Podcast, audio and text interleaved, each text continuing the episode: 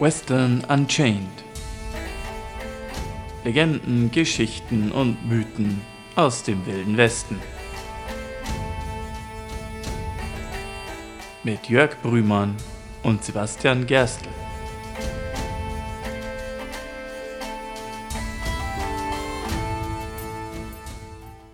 Howdy. Howdy. Hallo und herzlich willkommen zu einer weiteren Folge von unserem Western-Podcast, wo wir über Geschichten, Legenden und Mythen des Wilden Westens reden. Heute mal wirklich in mehr als einer Hinsicht. Ich bin auf jeden Fall der Sibi. Und ich bin auf jeden Fall der Jörg. Die heutige Folge ist inspiriert von einer Leserzuschrift, die Oh. uns über unsere E-Mail-Adresse erreicht hat, ja? Mhm, ja, wir haben ja versprochen in den letzten Folgen, dass wir Leserzuschriften berücksichtigen. Und zwar äh, habe ich hier eine E-Mail gekriegt von Carlo, der uns schreibt: Howdy, ich höre euren Podcast und hätte da einen Vorschlag. Sagt euch der Name Frank T. Hopkins etwas? Ich kenne die Figur lediglich aus dem Film Hidalgo 3000 Meilen zum Ruhm mit Viggo Mortensen. Jedoch basiert der Film auf einer wahren Geschichte. Ihr könnt es euch ja mal überlegen. Beste Grüße. Ja, Jörg, kennst du den Film Hidalgo? Des Namens her, ich, äh, ich weiß einen interessanten Fun-Fact über Viggo Mortensen. Der hat die Eigenschaft, dass er jedes Pferd, das er in einem Filmdreh reitet, auch kauft. Viggo Mortensen ist ja auch ein absoluter Pferdenarr. Also er liebt Pferde und wenn er Gelegenheit hat, in einem Film zu spielen und dann auch noch selber zu reiten, da, da überlegt er, glaube ich, nicht lange, wenn er die Rolle annimmt. Eines der drei Pferde, das den Mustang, der den Namen des Films trägt, nämlich Hidalgo, verkörpert hat, hat er tatsächlich gekauft und übernommen. Hidalgo ist 2004 erschienen und äh, es war die erste Hauptrolle von Viggo Mortensen unmittelbar nach der Herr der Ringe-Trilogie entsprechend groß ist es angekündigt worden, ist ein Disney-Film und Disney hat tatsächlich den Film auch beworben mit äh, basierend auf einer wahren Geschichte.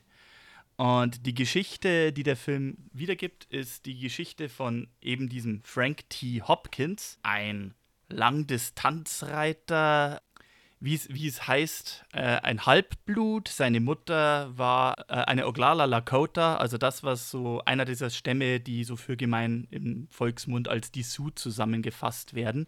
Und er galt als ein äh, sehr bekannter Langdistanzreiter, der weltweit insgesamt 400 Langdistanzreitrennen gewonnen hat. Oder zumindest an 400 Rennen teilgenommen und die meisten davon gewonnen hat. Und in den 1890er Jahren oder im Jahr 1890 war er Teil der Europatournee von Buffalo Bills Wild West Show, war Teil des Rough Rider Council of the World, der ein fester Bestandteil der Buffalo Bill Show war, und wurde dort eingeladen zu einem historischen Pferderennen, das angeblich in der arabischen Welt stattfindet, das über 3000 Meilen geht, das den na dramatischen Namen der Ozean des Feuers trägt. Und er ist der erste Westerner und der erste Amerikaner und überhaupt der erste Nicht-Araber, der in dieses Rennen eingeladen wird.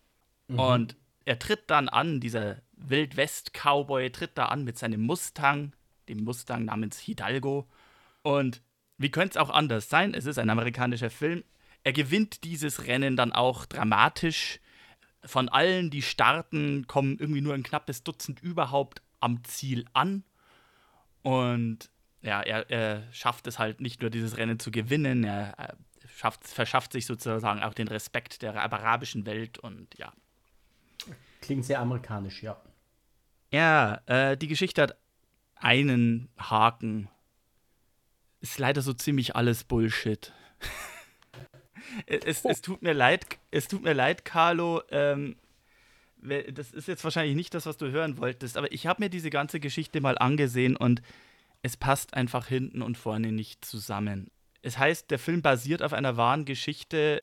Ich würde mal sagen, es basiert auf einer Geschichte, die Frank Hopkins zu seinen Lebzeiten erzählt hat und verbreitet hat und die genau in einem einzigen Buch Erwähnung findet aus den 60er Jahren, das wiederum ein Buch aus den 40er Jahren zitiert, das wiederum eine einzige Quelle hat und diese Quelle heißt Frank Hopkins. Aber gehen wir mal der Reihe nach durch.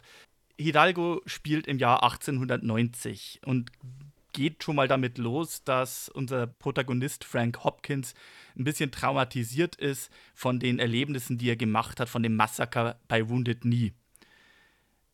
Das ist schon ein bisschen schwierig, weil das Massaker von Wounded Knee war im Dezember 1890.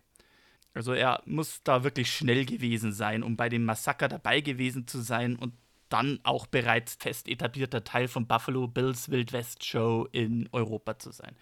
Aber okay, mhm. lassen wir mal das, also Fil Filme ziehen gern Fakten ein bisschen zusammen. Das nächste Problem ist dieses Rennen, dieses Ozean des Feuers. Es, es gibt keine Quelle außerhalb des Films und außerhalb von Frank Hopkins, die bestätigt, dass es dieses Rennen überhaupt gegeben hat. Und das soll 3000 Meilen quer durch die arabische Welt gegangen sein. Ich meine, das ist heute schon, wenn man sich überlegt, was da heute an Staaten sind, Irak, Iran, Saudi-Arabien, die sind sich zum größten Teil Spinnefeind. Oder zu einem sehr großen Teil. Da logistisch quer durch Wüsten, wo man auch Checkpoints einrichten muss, wo die Reiter durchkommen, um zu gewährleisten, dass die da auch wirklich entlang gekommen sind, das, das wäre heute schon ein logistischer Albtraum. Vor über 120 Jahren ist es eine Katastrophe, zumal in dieser Zeit ja viele dieser Nationalstaaten noch gar nicht bestanden haben. Ich wollte gerade sagen, viele Staaten wie der Irak zum Beispiel sind ja äh, von den Briten und den Franzosen äh, durch den Vertrag von, jetzt äh, lass mich nicht lügen, es gibt einen Vertrag, wo die Franzosen und die Engländer die arabische Welt quasi in sich aufteilen und viele der heutigen Staaten schaffen, wie zum Beispiel den Libanon oder den Irak. Sehr vieles davon ist ja erst nach dem Ersten Weltkrieg überhaupt so in, in staatliche Form gebracht worden, ja. Und äh, der, der Film insinuiert quasi, dass das ein Traditionsrennen ist, das schon seit Generationen existiert und es gibt keine einzige schriftliche Quelle dazu. Das empfände ich auch schon fast ein bisschen beleidigend, wenn ich aus der arabischen Welt stammen würde, wenn es heißt, also wir würden es nicht fertigbringen, dieses super wichtige Rennen. Und dann hat auch überhaupt jemals nur dieser eine einzige Amerikaner da teilgenommen. Ich weiß ja nicht. Es ist nicht erwiesen, dass es überhaupt den Mustang Hidalgo gab. Und selbst über den Umstand, dass Frank Hopkins ein Halbblut, ein Halb-Lakota gewesen sein soll, herrschen berechtigte Zweifel. Aber das, was für mich das größte Problem an der ganzen Geschichte ist, ist, dass dieser Frank Hopkins soll dieser berüchtigte, fast schon legendäre Langdistanzreiter gewesen sein. Also der eben auf der ganzen Welt an diesen Langdistanz-Pferderennen teilgenommen hat, äh, die meisten davon gewonnen haben will, dabei gleichzeitig äh, e extrem freund äh, tierfreundlich war, also während andere Reiter ihre, ihre Pferde quasi zu Tode geritten und geschunden und gequält haben, hat er das nie getan. Er war immer sehr, äh, ist immer sehr sorgsam mit seinen Pferden umgegangen, hat sie die meiste Arbeit von sich aus machen lassen und auf die Art und Weise hat er seine Triumphe eingefahren. Doch, ich habe Zeitungen über Zeitungen durchblättert. Ich habe diverse Archive aus diversen Staaten äh, durchstöbert. Ich finde den Namen Frank Hopkins in keiner einzigen Zeitung des 19. Jahrhunderts. Und Frank Hopkins war nie Teil von Buffalo Bills Wild West Show. Ja, okay. Es gibt ein Buffalo Bill Museum, die quasi Archiv führen, wer alles Teil von Buffalo Bills Wild West hat. Sogar Leute, die Tickets verkauft haben, stehen dort namentlich erwähnt. Und es mag sein, dass vielleicht der eine oder andere da quasi mal unter dem Radar geblieben ist oder nicht irgendwie eine Liste gefunden hat. Aber wenn jemand angeblich ein weltberühmter Reiter war, der zum Rough Riders Council of the World gehört und was dieser Film Hidalgo auch insinuiert ist, dass dieser Rough Riders Council of the World seine Reise in die arabische Welt gesponsert und bezahlt haben soll für dieses Rennen.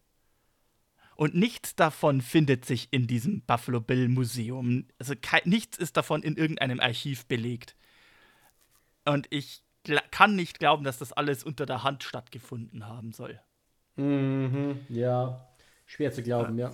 Hm. Ähm, er sagt, er hat an einem also außerhalb des Films, also in ein, einer seiner, äh, seiner Geschichten, auf die da dieses eine Buch basiert, äh, behauptet er, er hat einmal an einem Pferderennen teilgenommen von Galveston in Texas bis nach West Virginia, so etwas um die 1000 Meilen rum. Da so haben irgendwie an die 100 Cowboys teilgenommen, 1884 soll das gewesen sein. Ich finde, in texanischen Zeitungsarchiven nichts dazu. Ich finde in Virginia Zeitungsarchiven nichts dazu. Es gibt eine Website von einer Long Riders Guild of America, die finden da auch nichts dazu. Die gehen sogar so weit, die bezeichnen Frank Hopkins als den größten Western Hoax, den es je gab. Das ist ein hartes Urteil. Ich würde nicht so weit gehen, aber äh, es ist schon, es ist schon heftig. Ich finde halt wirklich zu diesem Mann ansonsten nichts. Und äh, das Einzige, was man in dem Film sagen kann, was auf wahren Geschichten basiert, ist, ja, das Massaker von Wounded Knee, das gab es wirklich. Und das war eine sehr hässliche Angelegenheit. Was auch stimmt, ist, dass die US-Armee ursprünglich den Befehl hatte, dass alle Indianerpferde, weil ähm, das, was heute als der Mustang bekannt ist, ist eine, eine indianische, will man so sagen, Züchtung. Ähm, vielleicht ein kleiner Exkurs über Pferde äh, und über die Mustangs. Es war ja so, dass Pferde waren in Nordamerika eigentlich ausgestorben. Für lange, lange Zeit. Dann kamen die Spanier, so nach Kolumbus, um eben Amerika zu erschließen und haben Pferde mitgebracht. Diese ersten Koloniebildungen von den Spaniern in Nordamerika, die sind ziemlich gescheitert oder nicht sonderlich glücklich verlaufen. Und sie sind sehr häufig unverrichteter Dinge wieder abgezogen, haben aber das, was zu schwer oder zu unkampert war, um es wieder zurückzunehmen nach Europa, zurückgelassen. Dabei eben haufenweise Pferde. Und diese europäischen Zuchtpferde, die dann in Amerika waren, waren dann sich selbst überlassen, haben sich frei über die Prärie ausge äh, ausgebreitet und haben quasi gelernt, einem Leitpferd mehr oder weniger zu folgen und in Herden zu galoppieren und sich quasi auf diese Art und Weise selbsttätig, eigenmächtig im Laufen an unterschiedliche Terrains anzu anzupassen. Und wiederum die diversen Native-Stämme in Amerika, denen ist das aufgefallen. Allen voran Sioux, aber auch bei den Comanchen oder bei den Apachen muss das wohl sehr verbreitet gewesen sein, haben sich das zu Nutzen gemacht und haben diese Pferde dann auch verwendet. Und haben dadurch ihren eigenen Reitstil entwickelt, der es ihnen quasi erlaubt hat, die Pferde zügellos selber laufen zu lassen und sie konnten gleichzeitig aber mit Seilen oder mit, mit Pfeil und Bogen und dergleichen agieren, was viel mhm. flexibler war. Und das war dann auch später in den Indianerkriegen sehr maßgeblich, sehr ausschlaggebend, weil diese äh, Indianerpferde, die dann später als, als Mustangs äh, bezeichnet wurden, als sehr ausdauernd galten, als sehr wendig galten und die, äh, die Natives auf dem Pferderücken viel flexibler kämpfen und umgehen konnten, als die Kavallerie mit ihren Standard eigentlich noch nach europäischer Schule erlernten Pferderitt und äh, Reitstil.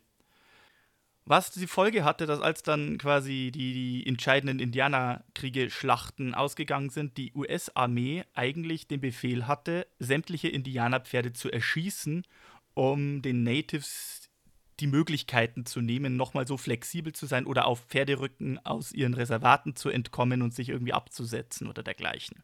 Und es gibt äh, allerdings einige, und das waren auch sehr viele Cowboys oder Ranchbesitzer, die sich tatsächlich da dagegen gewehrt haben, weil die den Wert von diesen Ken äh, Pferden auch erkannt haben. Weil so ein Ranch-Cowboy konnte das auch sehr gut gebrauchen. Ne? Auf einem Pferd sitzen, das selbsttätig laufen kann, während er das Lasso oder den Revolver bedient äh, und quasi beide Hände frei hat, um zu arbeiten.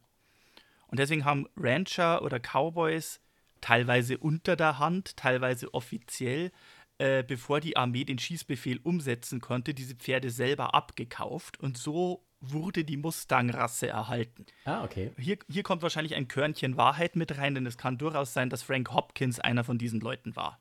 Okay. Mhm. Und Frank Hopkins hat sich auch seit Zeit seines Lebens sehr, sehr, sehr für die Erhaltung des Mustangs und der Mustang-Rasse als eine eigene Pferderasse ausgesprochen und sehr dafür eingesetzt, vor allem dann im, im 20. Jahrhundert. Und da hat er sich durchaus einen Namen gemacht. So in einschlägigen Pferdezüchterkreisen. Mhm. Was allerdings Langdistanz-Pferderennen betrifft, sagen wir es mal so, also Langdistanz-Pferderitte gab es vorher auf jeden Fall. Ich meine, der Pony Express. Ne? Ähm, ja, klar, der ist ja bekannt. Buffalo Bill Cody hat den Pony Express ja legendär gemacht als Teil seiner Wildwest-Show und hat ähm, hat selber behauptet, so in seiner Zeit als Pony-Express-Reiter ist er mal an einem einzigen, in einem einzigen durchgängigen Ritt 350 Meilen geritten. Zwar mit wechselnden Pferden, aber ähm, weil die Pony Express hatte ja mehrere Stationen, wo die Reiter quasi fliegenden Wechsel machen konnten und quasi sofort absitzen auf ein bereitetes Pferd rauf und gleich wieder weiter.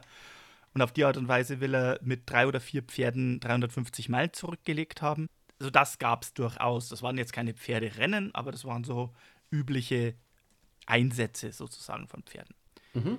das erste Langdistanz-Pferderennen, das ich generell finden kann, wo es generell, also zumindest im 19. Jahrhundert, äh, schriftliche Unterlagen dafür gibt, hat in Deutschland stattgefunden oder beziehungsweise zwischen Preußen und Österreich. Okay, spannend. Und das war der Distanzritt Berlin-Wien, Wien-Berlin im Herbst 1892, was mehr oder weniger eine Wette war zwischen Kaiser Franz Josef und Kaiser Wilhelm II., also dem österreichischen und den preußischen Kaisern respektive, die kurze Zeit vorher einen Bündnisvertrag geschlossen haben und was mehr oder weniger ein, ja, meine Kavallerie ist besser als deine Kavallerie war. ähm, aber was das ausgelöst hat, da, da gab es da gab's tatsächlich ein riesen Medienecho drüber, was äh, kann man so sagen. Ähm, auch in den USA, auch in Australien. Und lustige und, und ironischerweise hat genau das dazu geführt, dass dann weltweit, ab diesem Zeitpunkt es dann weltweit Langdistanz-Pferderennen gab. Und lustigerweise finde ich dann erstmals im November 1892 in einer amerikanischen Zeitung, nämlich der True Northerner Newspaper in Paw Paw, Michigan, einen kleinen einen kleinen Eintrag. Ich finde, das sind immer so geile Namen. True Northerner. Ja. Äh, das ist nur ein ganz kurzer äh, ein Absatz mitten auf der zweiten Seite, da wo die vermischten Sachen sind. Inmitten von der Ankündigung der Weltausstellung in Chicago, die ihm schreibt, dass ein Cowboy-Rennen stattfinden wird, von Chadron, Nebraska bis Chicago, Illinois. Die Oldtime Cowboys, also die, die altmodischen Cowboys von aus Nordwest-Nebraska, reiten zur Weltausstellung. Es mit einem Pistolenschuss wird das Rennen gestartet und der Sieger erhält 1000 Dollar und eine Goldmedaille. Es wird zahlreiche Nebenpreise geben.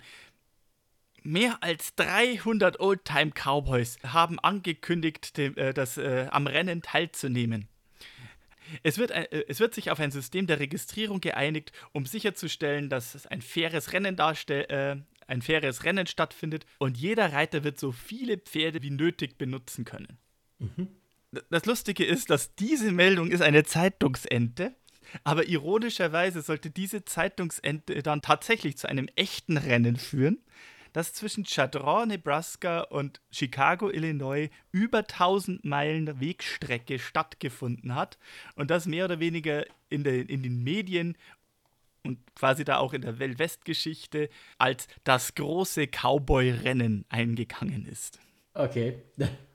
Ja, witzig. Und auch ein guter alter Freund wird da auch mal wieder mit äh, eine große Rolle spielen, denn es geht natürlich auch mal wieder um den guten Buffalo Bill Cody. Ah, klar.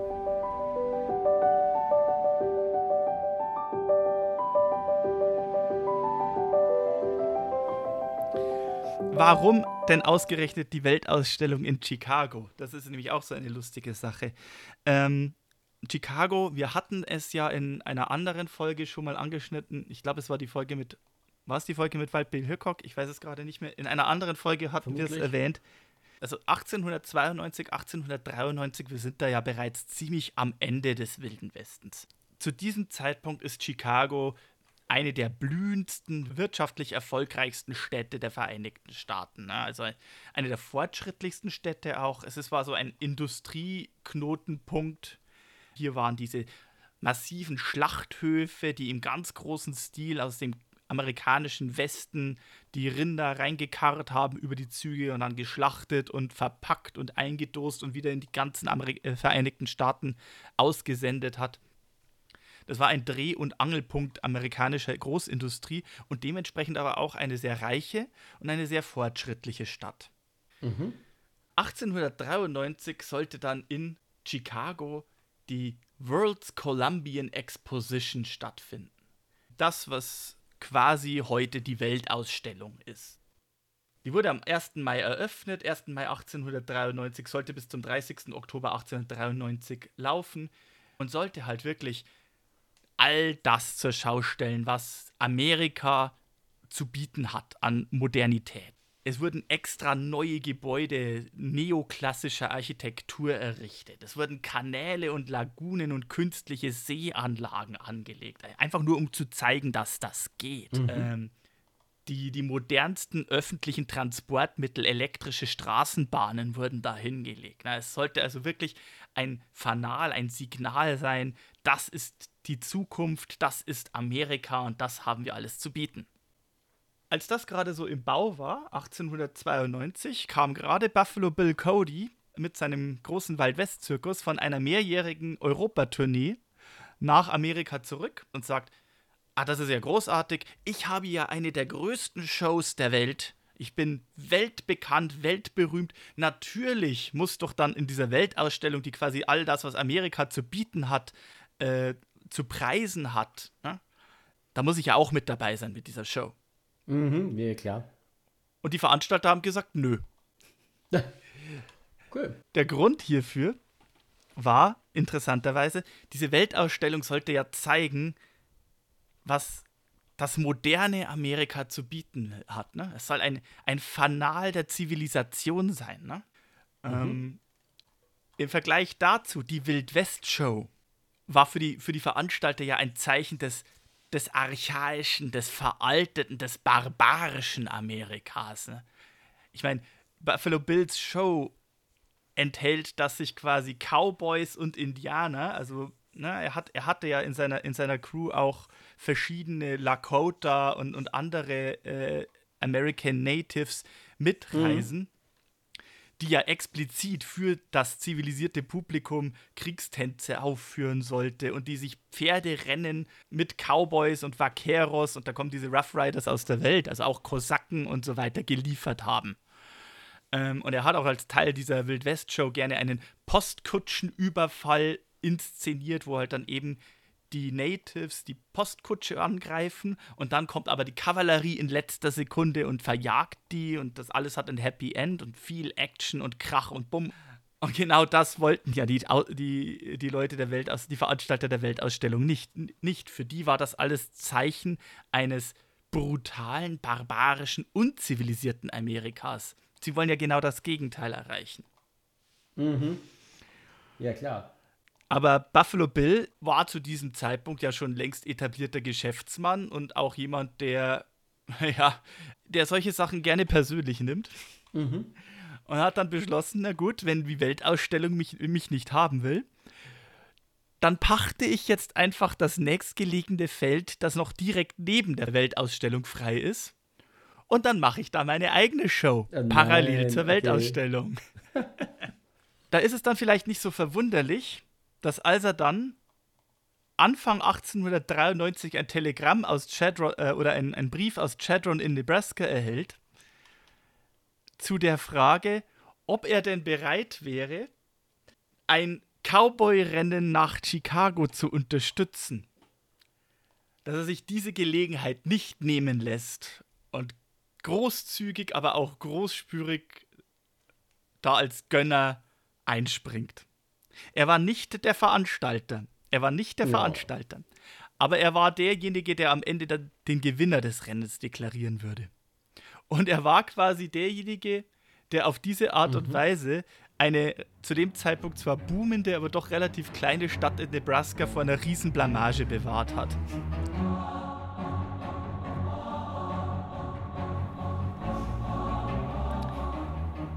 Ich habe es okay. ja bereits erwähnt, äh, diese erste kleine Meldung in dieser True Northerner Zeitung, Paw Paw, Michigan, im, am 9. November 1892, das war eine Zeitungsente.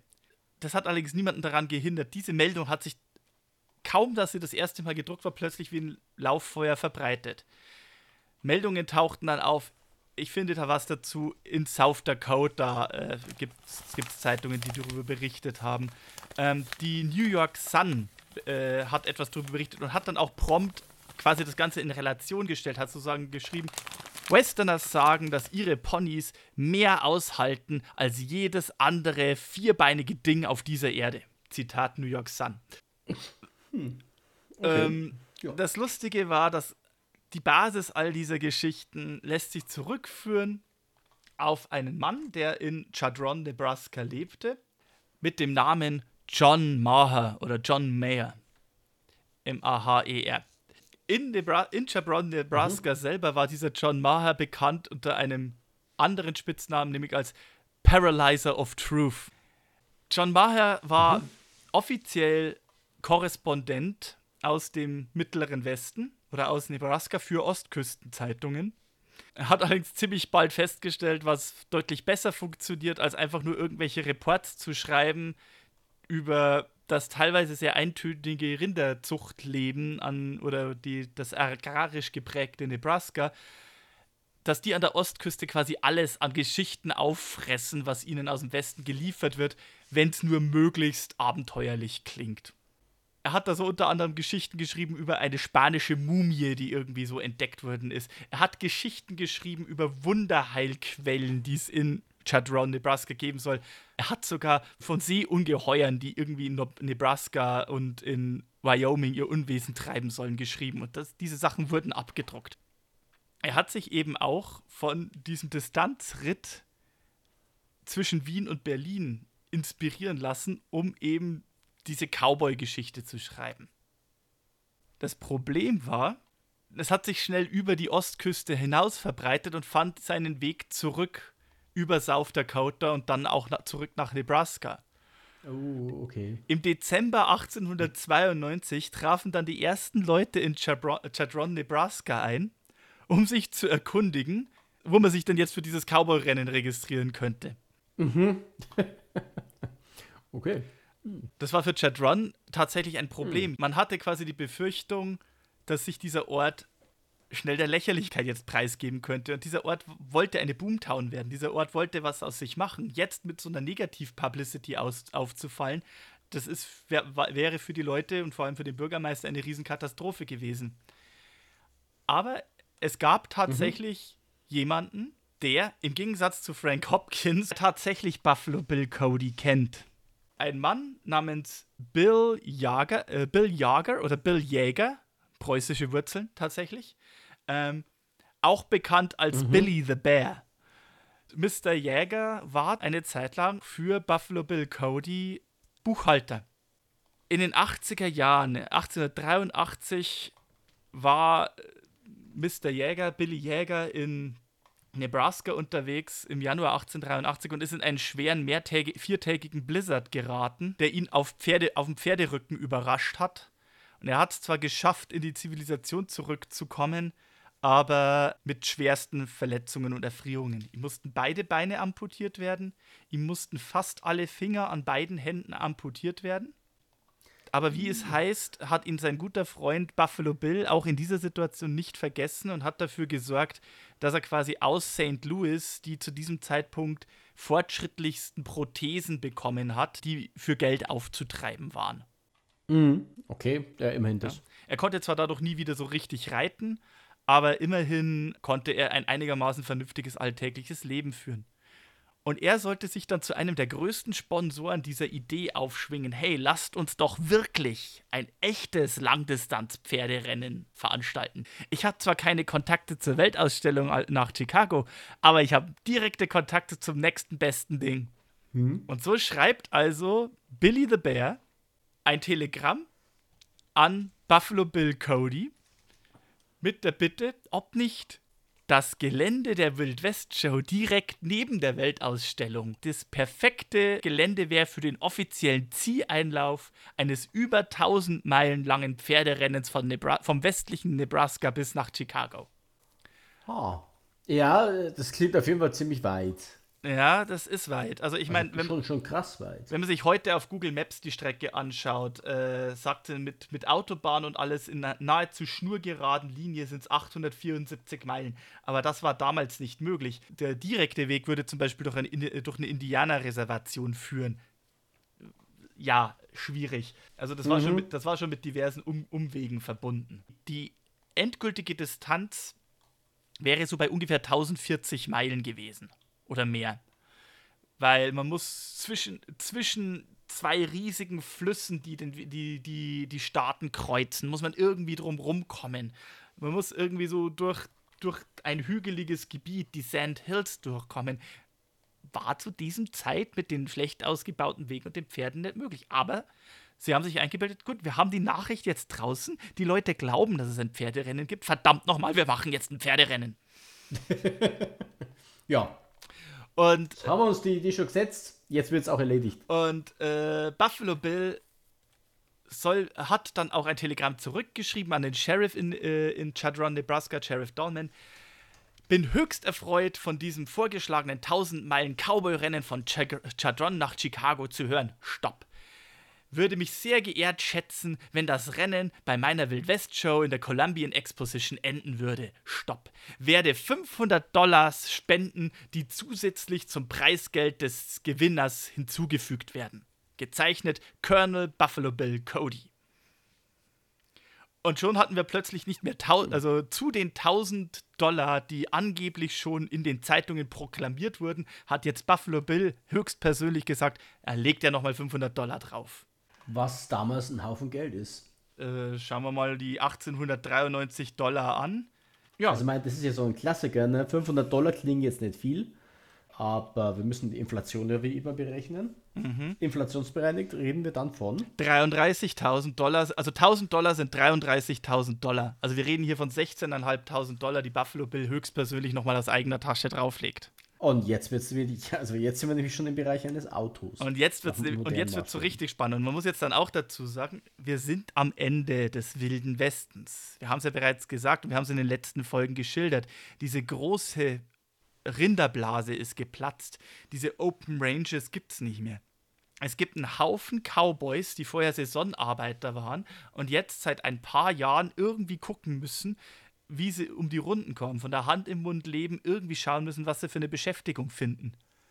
Und jetzt wird hier ein riesen Cowboy-Rennen angekündigt, das Buffalo Bill höchstpersönlich sponsort und wo der Gewinner insgesamt 1500 Dollar gewinnen kann.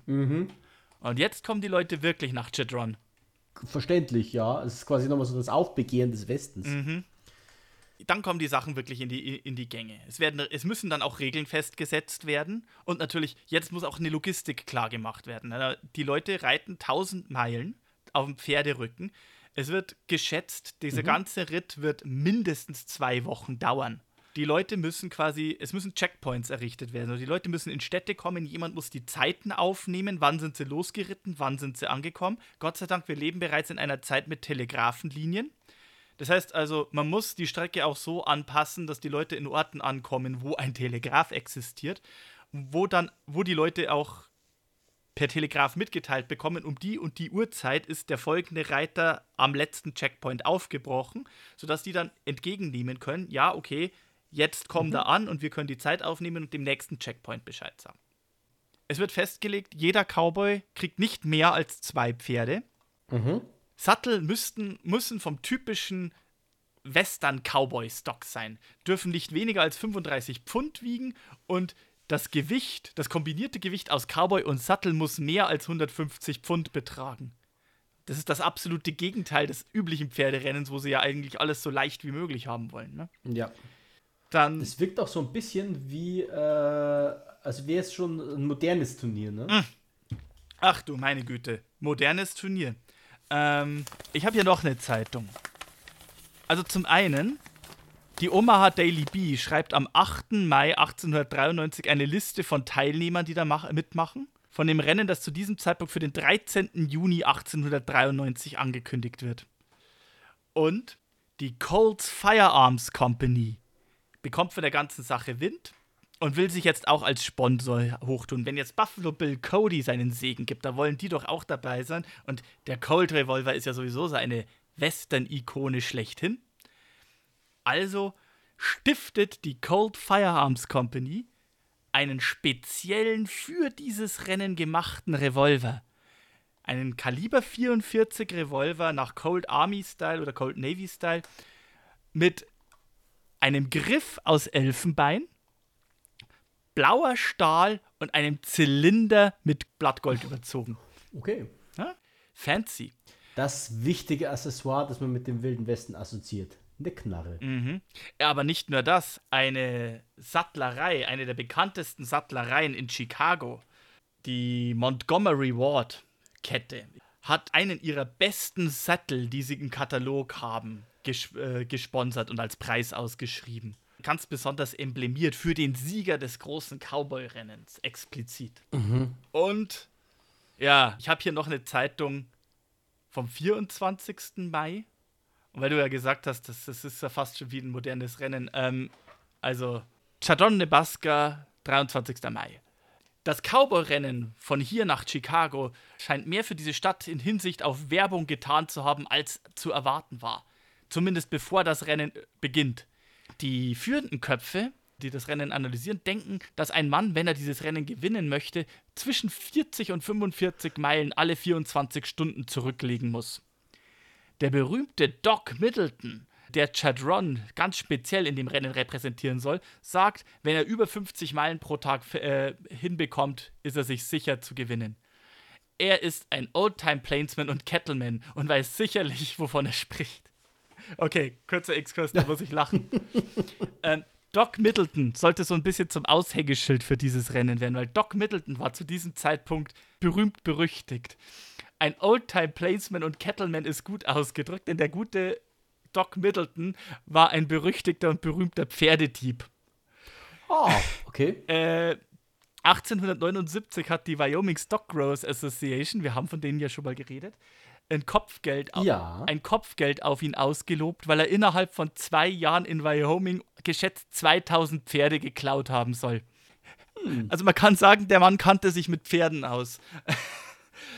Ja, okay. Ja, auf bestimmte Art, ja. Er wurde in den 1880ern dann gefasst mit seiner Gang und hatte dann, hatte dann mindestens fünf Jahre im Gefängnis verbracht. Und nachdem er dann entlassen wurde, hat er sich auch in Chadron in Nebraska niedergelassen, um quasi ein anständiges Leben äh, anzunehmen.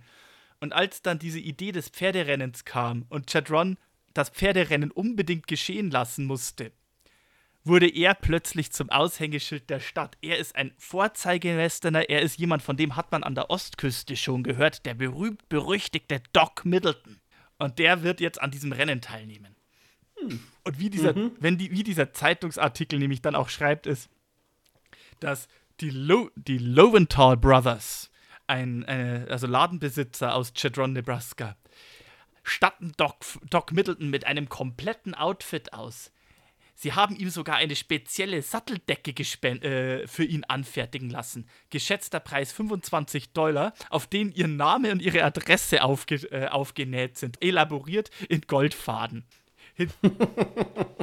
Ja, wenn schon, denn schon. Mensch, schon das- Keine halben Sachen. Also, ja. Und auch andere, andere Teilnehmer an diesem Rennen haben wohl von ihren jeweiligen Städten, also die kamen dann aus Wyoming, aus South Dakota, Nebraska sowieso, angeblich sogar aus Texas. Ähm, und haben da wohl auch Sponsoring erhalten. Vorgelesen ist, ist hier mal so eine kleine Liste von Namen, die da teilnehmen sollen. Doc Middleton und Emmett Albright. Albright, ein Cowboy aus Texas, der aber zu diesem Zeitpunkt bereits in, in, in, in Chadron lebte. Dann ein, ein, ein Individuum namens Dynamite Jack. Ira Demon aus Rawhide Butte, äh, Wyoming. Ein Halbblut namens Nick Janis aus der Pine Ridges Indian Agency. Jim Murray aus Eagle Pass, Texas. Harry Gillespie, auch bekannt als Old Man Gillespie aus Flatbush, Nebraska. Ein weiteres Halbblut, Pete Shangraw. Ähm, dann Sam Tyler aus Kingfisher, Oklahoma. Hey, Oklahoma Territory, wir haben es. Harry Rutter aus Miles City, Montana. He-Dog, ein, ein Native aus Wounded Knee, South Dakota. Hm. Ein wollte gerade sagen, das liest sich ein Hu. Das liest sich wie ein Hu des Hu der seltsamen Rufnamen. Ja, ja, ja. Spotted Wolf, ein Indianer aus der Rosebud Indian Agency. Rat Rattlesnake Pete aus Creed, Colorado. Und Miss Emma Hutchinson, a Sunday School Teacher aus Denver, Colorado. Ja, okay. Und die Zeitungen haben sich dann auch eine Menge draus gemacht, dass da eine Frau teilnehmen soll. Also allein diese, diese Omaha Daily Bee, die wohl fast im Tagesrhythmus in der Vorbereitung über, diese, über dieses Rennen berichtet, ähm, hat sich dann, hat dann auch dieser Miss Emma Hutchinson zumindest mehrere Randartikel hier äh, gewidmet. Aber also es gab nicht nur enorme Begeisterung für dieses wilde Cowboy-Rennen, das stattfinden sollte, sondern auch wüste Proteste. Und allen voran diese Humane Society hat sich da dagegen ausgesprochen, denn das ist ja Tierquälerei. Ich meine, man muss ja mal betrachten, und auch hier wird ständig Bezug genommen auf diesen Distanzritt Berlin-Wien, wo ja mhm. wirklich Pferde zu Tode geritten wurde. Das kann man doch nicht machen. Und tatsächlich hat Chicago selber, die Stadt Chicago oder der Staat Illinois, Gesetze erlassen, die explizit sich gegen das Überarbeiten von Tieren richtet. Mhm. Okay. Und so kamen dann auch mehrere Vertreter der Humane Society nach Chadron in Nebraska und haben quasi angekündigt und gedroht, dass jedem einzelnen Teilnehmer, äh, der sein Pferd quält, mhm allein in Chicago eine Strafe von mindestens 250 Dollar und, und eine Haftstrafe droht, sobald er an diesem Rennen teilnimmt und Chicago betritt, weil man davon aus, ausgehen müsste, dass diese Pferde gequält werden auf diesem Ritt. Und auch in Sycamore, Illinois, ähm, quasi die erste Stadt in Illinois, wo die Reiter durchkommen müssten, sobald sie nach Illinois reinkommen. Äh, Hiram Ostrander, Sheriff von DeKalb County, hat 500 Dollar Belohnung bei der Verhaftung und Verurteilung einer jeden Person auslobt, die an dem Cowboy-Rennen von Chevron in Nebraska nach Chicago teilnimmt. Mhm. Und schon nimmt das oh, und, okay. und schon nimmt wow. das ganze Züge an, die mich so ein bisschen an den Cannonball Run hier an den, auf dem Highway ist die Hölle los erinnern lassen. Ne? Ähm, ja, jetzt äh, mal Filmempfehlung, die gar nichts mit Western zu tun hat, aber mit der Thematik. Aber mit der Thematik es gibt natürlich auch andere. Die Humane Society erhält einen Drohbrief von einem, der sich als der letzte Dalton bezeichnet. Der sagt, sie sollen gefälligst ihr Maul halten und dieses großartige Rennen stattfinden lassen. Sie wissen doch nichts, was dieses Land großartig gemacht hat. Manche Leute ändern sich nie. Ähm, ja, auch die Kommentare ändern sich nicht. Also weder damals noch in Zeiten des Internets. Schon, ne? Also es ist erstaunlich. Es hat sich vielleicht heutzutage stärker quantifiziert, aber diese Art und diesen Ton der Kommentare gab es damals schon auch. Und auch Buffalo Bill wird hier ähm, quasi adressiert und, und quasi angesprochen, der soll doch so eine, so eine Tierquälerei nicht sponsoren. Er redet sich darauf raus, naja, er ist ja nur, er, er ist ja nur, er soll ja nur das Ziel festhalten, er ist ja an der Organisation nicht beteiligt. Ähm, und schreibt aber gleichzeitig ein Telegramm nach Nebraska. Äh, Leute, sorgt dafür, dass diese negative Publicity aufhört. Äh, ihr müsst das Ganze so korrekt wie möglich stattfinden lassen. Ähm, sonst zieht er sich aus der Sache raus.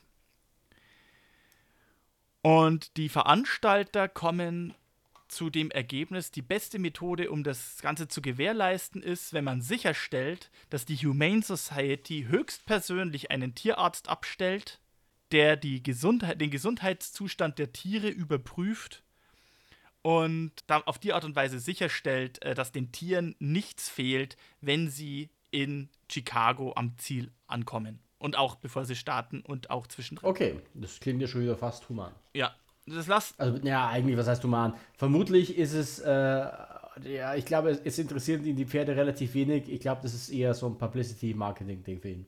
Einerseits ist es ein geschickter Schachzug, denn so, so quasi auf den Präsentierteller äh, platziert, kann sich die Humane Society jetzt schlecht rausreden und sagen, hey, die haben uns angeboten, dass wir höchstpersönlich die Pferde untersuchen sollen.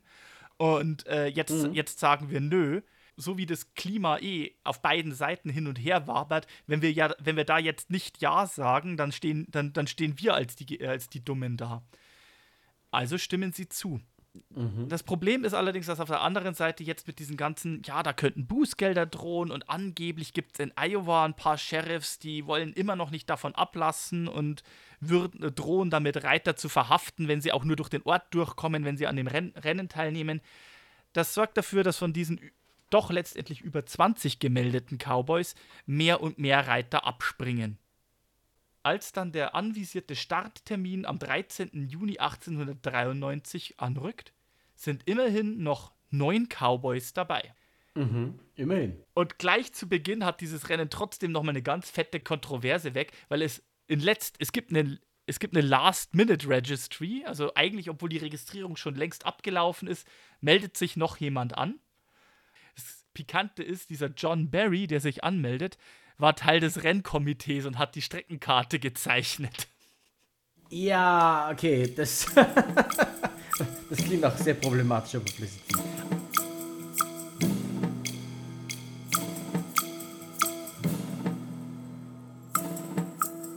Das Schöne ist an diesem Rennen, dass also diverse Zeitungen, wie gesagt, ich habe ich hab mal aus, auf, aufgelistet, in, in was für Bundesländern ich Zeitungen gefunden habe, die darüber berichtet haben. In Nebraska, natürlich, ne? in Iowa, in Illinois. Ja, klar. Das waren die drei Staaten, durch die das Rennen stattgefunden hat. In New Jersey, in San Francisco, in Michigan, in Missouri, in South Dakota, in New York, in Wisconsin, in Pennsylvania. Gefühlt ne, die Vereinigten Staaten, egal wo man war, man hat drüber geredet. Und ich meine, einer der Teilnehmer, dieser Emmett, äh, einer der Teilnehmer war auch tatsächlich, zumindest ursprünglich aus Texas. Also es ist, es ist eine, eine durchaus eine Mischung hier äh, präsent. Und die Omaha Daily ja. Bee kommentiert das ganze Rennen wirklich. Die haben Telegraph Offices in jeder einzelnen Stadt, wo Station gemacht wird, beauftragt, dass sie Telegramme schicken um quasi in Omaha, der Hauptstadt in Nebraska, sofort informiert zu sein, wann ein Cowboy durchgeritten ist, welche Zeit er unterwegs hatte, wer gerade als erster wo eingetroffen ist und so weiter. Und das ist dann auch durchaus, durchaus dramatisch. Also nach sechs Tagen haben sie bereits 400 Meilen zurückgelegt in dieser Strecke, was eine echt ein ordentlicher Schnitt ist. Ähm, mhm. Der große Favorit Doc Middleton hat zu diesem Zeitpunkt allerdings bereits eines seiner zwei Pferde eingebüßt, weil dieses Pferd offenbar mhm. zum Start falsch beschlagen worden war und deswegen nach einiger Zeit zu lahmen begonnen hat. Nach sechs Tagen haben sie quasi die ganze Strecke von West-Nebraska bis zur Grenze zwischen Nebraska und Iowa absolviert, treffen in Sioux City ein. Es geht dann in Sioux County, habe ich weitere Zeitungsartikel, die weiter, äh, äh, weitergehen. Ein Reiter muss tatsächlich kurz hinter Sioux City aufgeben der sich offenbar verritten hat und dann selbst mit Erschöpfung aufgeben musste. Also er konnte einfach nicht mehr. Mhm. Ja, yeah, kann man sich vorstellen, nach den ganzen Tagen mhm. auf dem Gaul. Und auch andere Reiter haben sich wohl weitgehend äh, verkalkuliert. Also äh, da gibt es dann auch weitere Kontroversen, die auch von Zeitungen dokumentiert werden, dass dann die Leute ihre Pferde ausgetauscht haben, weil sie festgestellt haben, äh, sie, sie, sie schaffen es doch nicht so, wie sie sich äh, vorstellen. Und es muss, also auch das, was die Zeitungen schildern, da wo die Reiter durchgekommen sind, müssen sich Menschentrauben in jedem Ort gebildet haben. Da muss es, also das muss Volksfeststimmung gewesen sein. Also hier, hier mhm. bäumt sich nochmal der wilde Westen auf, hier kommt nochmal der wilde Westen höchstpersönlich durch die einzelnen Städte durch, nicht wahr? Und ja, das ist so ein Ding, ne? So diese, dieser Myth, diesen Mythos nochmal wiederbeleben. Ja. Das passt auch sehr gut zusammen, dass äh, auch die Zeitungen von der Ostküste darüber berichtet haben. Ja. Nach 14 Tagen, am 27. Juni, in den frühen Morgenstunden, empfängt Buffalo Bill Cody zusammen mit einer jubelnden, triumphierenden Menschenmenge den ersten Reiter willkommen heißen, der im Ziel ankommt und quasi dem Buffalo Bill Cody höchstpersönlich die Hände schüttelt. Und dieser Mann ist John Barry, der Ingenieur und Mitglied des Racing Committees, der die Karte gezeichnet hat. Okay. Ha. Ähm, war, war irgendwie klar. Er gibt, gibt dann natürlich einen Mordsaufruhr. Ähm, innerhalb von 48 Stunden treffen alle anderen äh, Reiter ein. Also es ist insofern schon, es waren 1000 Meilen Ritt und die Leute waren zwei Tage auseinander. Das ist, äh, das ist echt gute Zeit. Ähm, Emmett Albright trifft einige Stunden nach John Barry ein gibt erstmal die Kontroverse, weil er kommt nach Chicago, er sieht die Fairgrounds, er sattelt ab und führt seine Pferde am Zaumzeug ins Zielgebiet rein. Daraufhin wird er abgefangen vom Rennkomitee und sie sagen ihm, nee, nee, es ist ein Pferderennen, er muss über die Ziellinie reiten. Er ist aber so dermaßen wund, dass er sich fast nicht mehr im Sattel halten kann und muss sich dann trotzdem nach, nach vielen Zureden in, zurück in den Sattel quälen, im wahrsten Sinne des Wortes, und halt irgendwie im Schritt uh. so langsam wie möglich über die Ziellinie gehen, weil er sich anders nicht mehr halten kann. Jeder kommentiert, seine Pferde sind besser beieinander als er. er sein Pferd Joe Bush muss versucht haben, jemanden, der ihn füttern wollte, zu beißen, während Poison das andere Pferd namens Poison den Bürgermeister von Chicago getreten hat generell müssen diese beiden Pferde so nach Zeitungsberichten sehr biestig gewesen sein, weil die haben nach allem gebissen und getreten, was sich ihnen genähert hat. Western-Klischee schlechthin. Ähm, auf jeden Fall, er muss noch an Ort und Stelle äh, John Burke beschuldigt, äh, also beschimpft haben, dass er ja disqualifiziert worden sei und eigentlich gar nicht und dass er ja der rechtmäßige Gewinner wäre. Stellt sich raus, er ist es auch nicht. Weil, okay. weil sich rausstellt, dass er irgendwo unterwegs an der Strecke sich unter falschen Namen in eine Eisenbahn eingecheckt hat und Teile der Strecke quasi mit den Pferden in der Eisenbahn verbracht hat. Ey, Alter. Aber er war der Einzige. Dieses Rennen wirkt so ein bisschen wie ein Desaster. Aber er war der Einzige, der mit den Pferden eingetroffen ist, mit denen er auch aufgebrochen ist. ähm, Immerhin. Als, als endgültiger Gewinner dieses Rennens wird dann daraufhin der Dritte, der eintrifft, ausgerufen. Und das ist noch derjenige, der, dem die geringsten Chancen ausgerechnet wurde, denn Old Henry, also Henry Gillespie oder auch Old Joe Gillespie, der traf am selben Tag um 1.30 Uhr nachmittags ein auf seinem äh, Pferd Billy Sheffer. Der Mann war über 50 und hat wohl auch bereits 150 Pfund Lebendgewicht alleine äh, aufs Pferd gebracht. Aber der sollte der Gewinner des großen Cowboy-Rennens von Chadron, Nebraska nach Chicago, Illinois werden. Also am Ende des Tages erklären sie den alten, dicken Mann zum Sieger am Ende des Tages erklären sie irgendwie alle zum Sieger. Äh, Buffalo Bill Cody wegen der Kontroverse beschließt, na gut, die 500 Dollar, die er jetzt ausgelobt hat an den Gewinner, mein Gott, die teilt er halt jetzt gleichmäßig über die ersten drei, die eingetroffen sind, auf, weil dann, dann kriegt jeder, der angeblich gewonnen hat, was von seinem Preisgeld, ne? Okay. Und jemand. Ja, aber insgesamt marketingtechnisch schon eher so ein bisschen ein Desaster. Ja, und, und äh, sie haben auch beschlossen, John Barry kriegt wenigstens den Sattel, der als Preis äh, ausgelobt wird, während Old Joe Gillespie den goldenen Colt bekommt. Und am Ende des Tages kriegt, hat, hat jeder, der eingetroffen ist, irgendwas gekriegt, bis auf Davy Douglas, der es nicht geschafft hat, den Mississippi zu überqueren. Also am Ende waren sie alle Gewinner. Das ist, äh, das ist sehr, sehr unamerikanisch, zum Schluss alle zum Gewinner ja. zu erklären. Also, also es sind dann In einem so Land, wo Sportarten beliebt sind, die keinen Unentschieden kennen. Ja. Genau, hier, Old Joe Gillespie, er ist 58 Jahre alt. Sein Sohn wollte, hatte, auch an, hatte sich auch für das Rennen gemeldet, steht es hier in dieser Zeitung im Columbus Journal vom 5. Juli. Sein Sohn hatte sich auch für das Rennen gemeldet, aber der alte Mann hat ihm gesagt, dass er zurückgehen und, die, und sich um die Farm kümmern soll. denn er wollte, ja, denn er, äh, ja. denn, mhm. denn er wollte selbst diese, Gele diese Once in a Lifetime Gelegenheit ergreifen, um ein bisschen Spaß zu haben. Ja, hat sich für ihn wohl gelohnt. Ja, offensichtlich. Ja.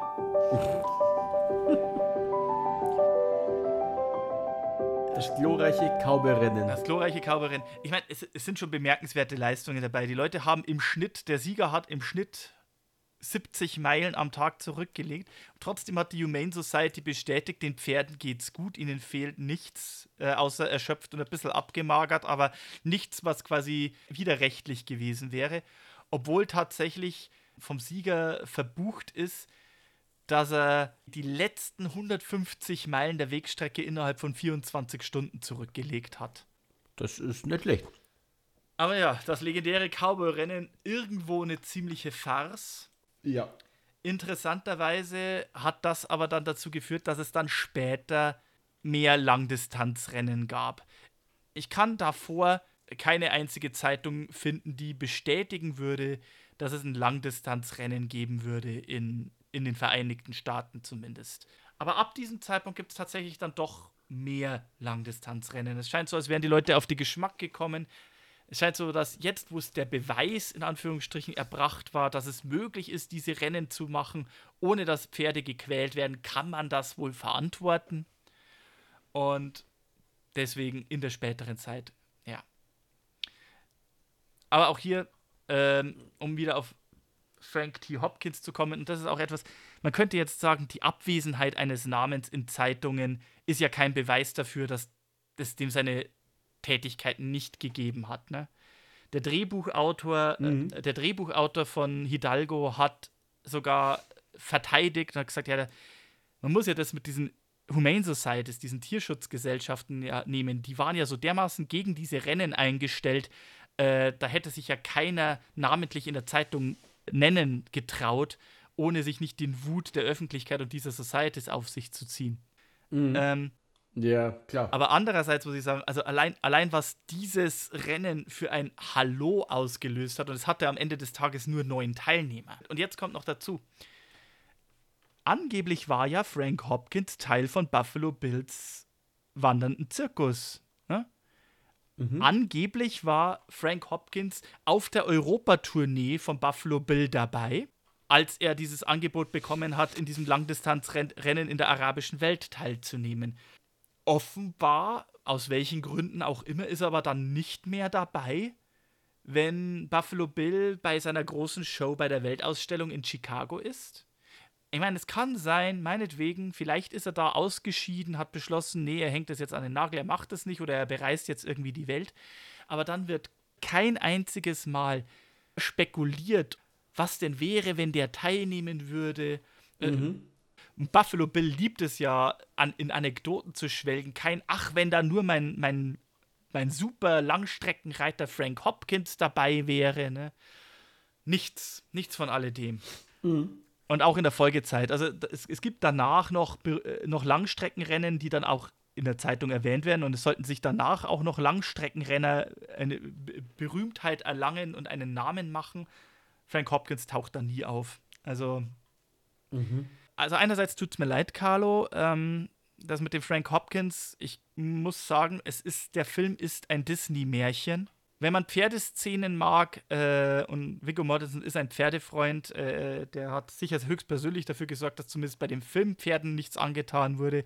Also wer ein Pferdefan ist, der wird Hidalgo wahrscheinlich sehr schätzen. Sehr schöne Pferdeszenen, in jedem Fall. Wer an der Wahrheit interessiert ist, der Film ist es nicht. Aber ich muss mich trotzdem auch bei Carlo bedanken, denn diese Geschichte von diesem Cowboy-Rennen, die ist einfach. Oh ja, die ist, äh, die hätte äh, für, eine, für eine Komödie hätte die Potenzial. Allerdings, aller, da- das ist so ein bisschen der Cannonball Run.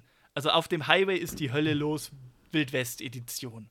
ja. Ähm, und äh, also das, dass das noch nicht in irgendeiner Form äh, Western-Filmstoff gekriegt hat, das, das wundert mich ein bisschen. Das stimmt tatsächlich, ja. Wer übrigens an einem Vigo Mortensen-Western interessiert ist, der zwar nicht, auch nicht auf einer wahren Geschichte äh, basiert, aber ein, ein guter Western ist, der soll sich mal Appaloosa anschauen.